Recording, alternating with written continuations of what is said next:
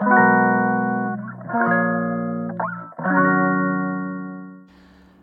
い、マールのラジオマールです、えー、今日は11月7日えーと、月曜日ですね。はい。というわけでですね、えー、今日は早速ですね本題に入ろうかなと思います。えー、今日はですねそのまああの認知行動療法をね進めるにあたって、まあ、認知再構成の部分あの自分のこう自動思考に気づいてですねそれをまああの、まあ、現実的にというかねフラットに捉え直すっていうような作業がですねまああの一つの要素としてあるんですけど自動思考っていうのはその自分がその苦手なシチュエーションとかにねあの直面した時にとっさに思い浮かぶようなあの思考のことですね。うん、あの例えばその電車に乗ろうとした時にあの不安感とかが高まってくるわけじゃないですか。でその時に具体的にその電車に乗ったらなんか発作が起きちゃうかもとか発作が起きたらもう大変なことになっちゃうとかそういうことが頭の中に一瞬にこうぐるぐるっとこう湧き起こるかなと思うんですけどそれをまあ自動思考っていうふうに言うんですけどねそうそれをまあ自覚してでそのこう思考がですねこういかに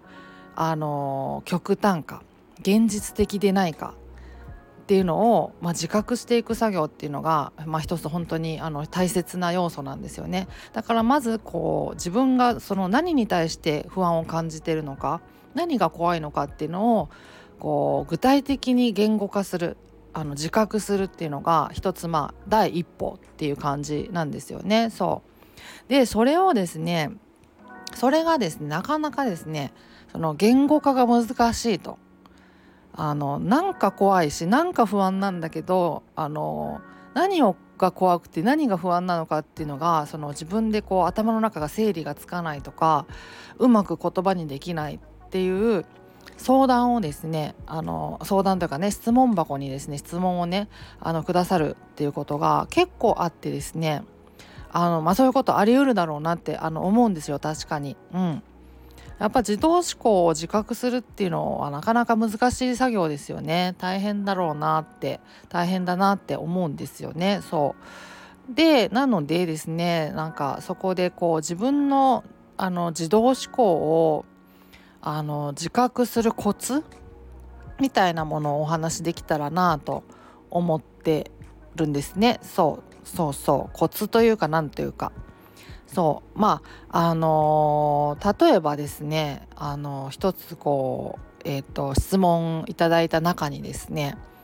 あの家の中とかまあ家にすぐ帰れる距離感だと安心なんだけど、まあ、家にから離れれば離れるほどあの不安が募ってくると。だからなかなかね家から離れたところに行ったりっていうのがなかなかできないんですっていうような質問をですねあの結構これもまたあのよくいただく感じだと思うんですけどうん。あのそれであのなんでこの家から離れるのが怖いのかそれのそれそれに対してあの不安がを感じるのかっていうのを考えてみてもなんかうまく言葉にできないわからないっていうような感じあのなんですよね。そうそう。うん。そう。それでもねあの例えばですねそういう場合ですねあの逆転して考えてみるっていうのが一つポイントかなと思うんですよね。そうあのまあ家から離れるのが怖いわけじゃないですか。うん、だからその逆になんで家の中とかあの家にすぐ帰れる距離感だと安心なのかっていうのを考えてみるわけですよね。そうで例えばその家の中だと家の中でこう発作とかね予期不安とかが高まってきてもあのすぐにねあの例えば寝転がって安静にできたりとかするから安心なんだけど、まあ、外だとねすぐに寝転がったりとかできないじゃないですかだから不安っていうことが言えるかなと思うんですよね。そうそう例えばその家の中でその発作とかね予期不安とか高まってきた時になんかちょっとなんかこうその時やってた行動とかをね一旦こう中断して一休みみたいなあのしたくなっちゃうと。なんかこうちょっと待ってってなっちゃう。でそれをですねその例えば外でね誰かに見られたりとかあのするとなんか恥ずかしいとかみっともないとか思っちゃうとか例えばまああの迷惑かけちゃうってあのちょっとねあの気使っちゃうとかなんかいろいろそういうことも考えちゃってあの要はまあ他人の目が気になっちゃってみたいなのがあってだからその家の中とかね家にすぐ帰れる距離感が安心なんだっていうこともあるかなと思うんですけどまあそれをだからさらに逆に考えるとまあそれができないから不安になるわけですよね家から離れることは。外でこうなんかちょっとしんどくなっちゃったやばいってなってきた時にその姿をね見られるのがあの誰かに見られちゃうっていうのが、まあ、恥ずかしいとかで見られたりとかねそのちょっと一時中断してちょっと一休みしないといけなくなっちゃった時に迷惑かけちゃうなとか思っちゃったりとか。それがあの不安になったり怖いっていうねことになるんじゃないかなと思うんですよね。だから一旦そのなんで安心だと思えるのかその家の中にいることとか家のすぐ帰れる距離感にいることっていうのがなんで安心なのかっていうのを一旦考えてそれをまあさらに逆転させるとその何が不安なのかっていうのが見えてくるのかなと思うんですよね。そうそうそううん、でこれ例えばそのさっきの例で言うとですねあの、まあ、家の中だとこうすぐにね安静なのに体勢をねとって休めるから安心だっていうようなことがあるかなと思うんですけどそれが分かるとですねじゃあですねその安静にしないと一旦こう寝転がったりとか一旦こうその今その時やってたことをね中断して一休みみたいなことをしないと果たして本当に発作が収まらないのか抜き不安は収まらないのかっていうことを考えてみるわけですよ。で理論的にはそんなことないはずなんですね。うん、まああの発作はねそのまあ過呼吸がその症状もろもろの症状をこう加速させるというか悪化させるような性質を持っているのであの、まあ、発作が出てきたなとか、まあ、予期不安が出てきたなっていう段階であの呼吸をですねあの整えて呼吸法をしてですねその過呼吸にならないように過呼吸がこう進まないようにコントロールできればあのもろもろの症状っていうのは静まってってくれる。早めにねあのー、そんな感じなんですよ発作の特性として発作ってそういうものっていう感じなんですけどまあもそもそもですね発作って何もしなくても収まっていくんですよね。うん、発作がその永久に続くってことはありえないのであのそのどれぐらいの時間で収まるかっていうのはまあ人それぞれあるとしても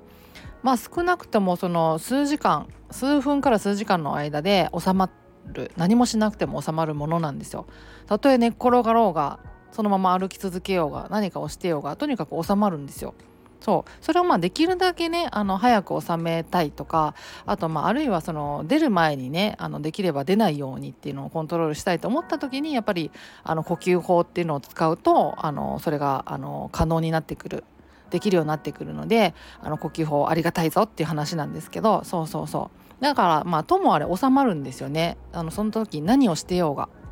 そうそう。だからまああのー、その今はですねその家でね安静にこう寝そべったりとか安静なこう座ってねあの安心できる体制を取らないと発作が収まらないとか心が落ち着かないとか思い込んでしまっている部分はあるのかなとは思うんですけど、まあ、実際ねそういう体制が取れるんだらねあの取ればいいんですけどやっぱ外でいる時ってなかなかそれができないわけじゃないですか。でも実際その理論上はそれをそういうどういう体制であろうが発作って収まるものなのであの寝そべらなくても寝転がらなくてもあのこう座ってね安静な状態とかねねを確保しなくてもあの発作が収まるんだっていうことが分かっていけばですね家から離れることが怖くなくなってくるんじゃないかなと思うんですね。そううんうん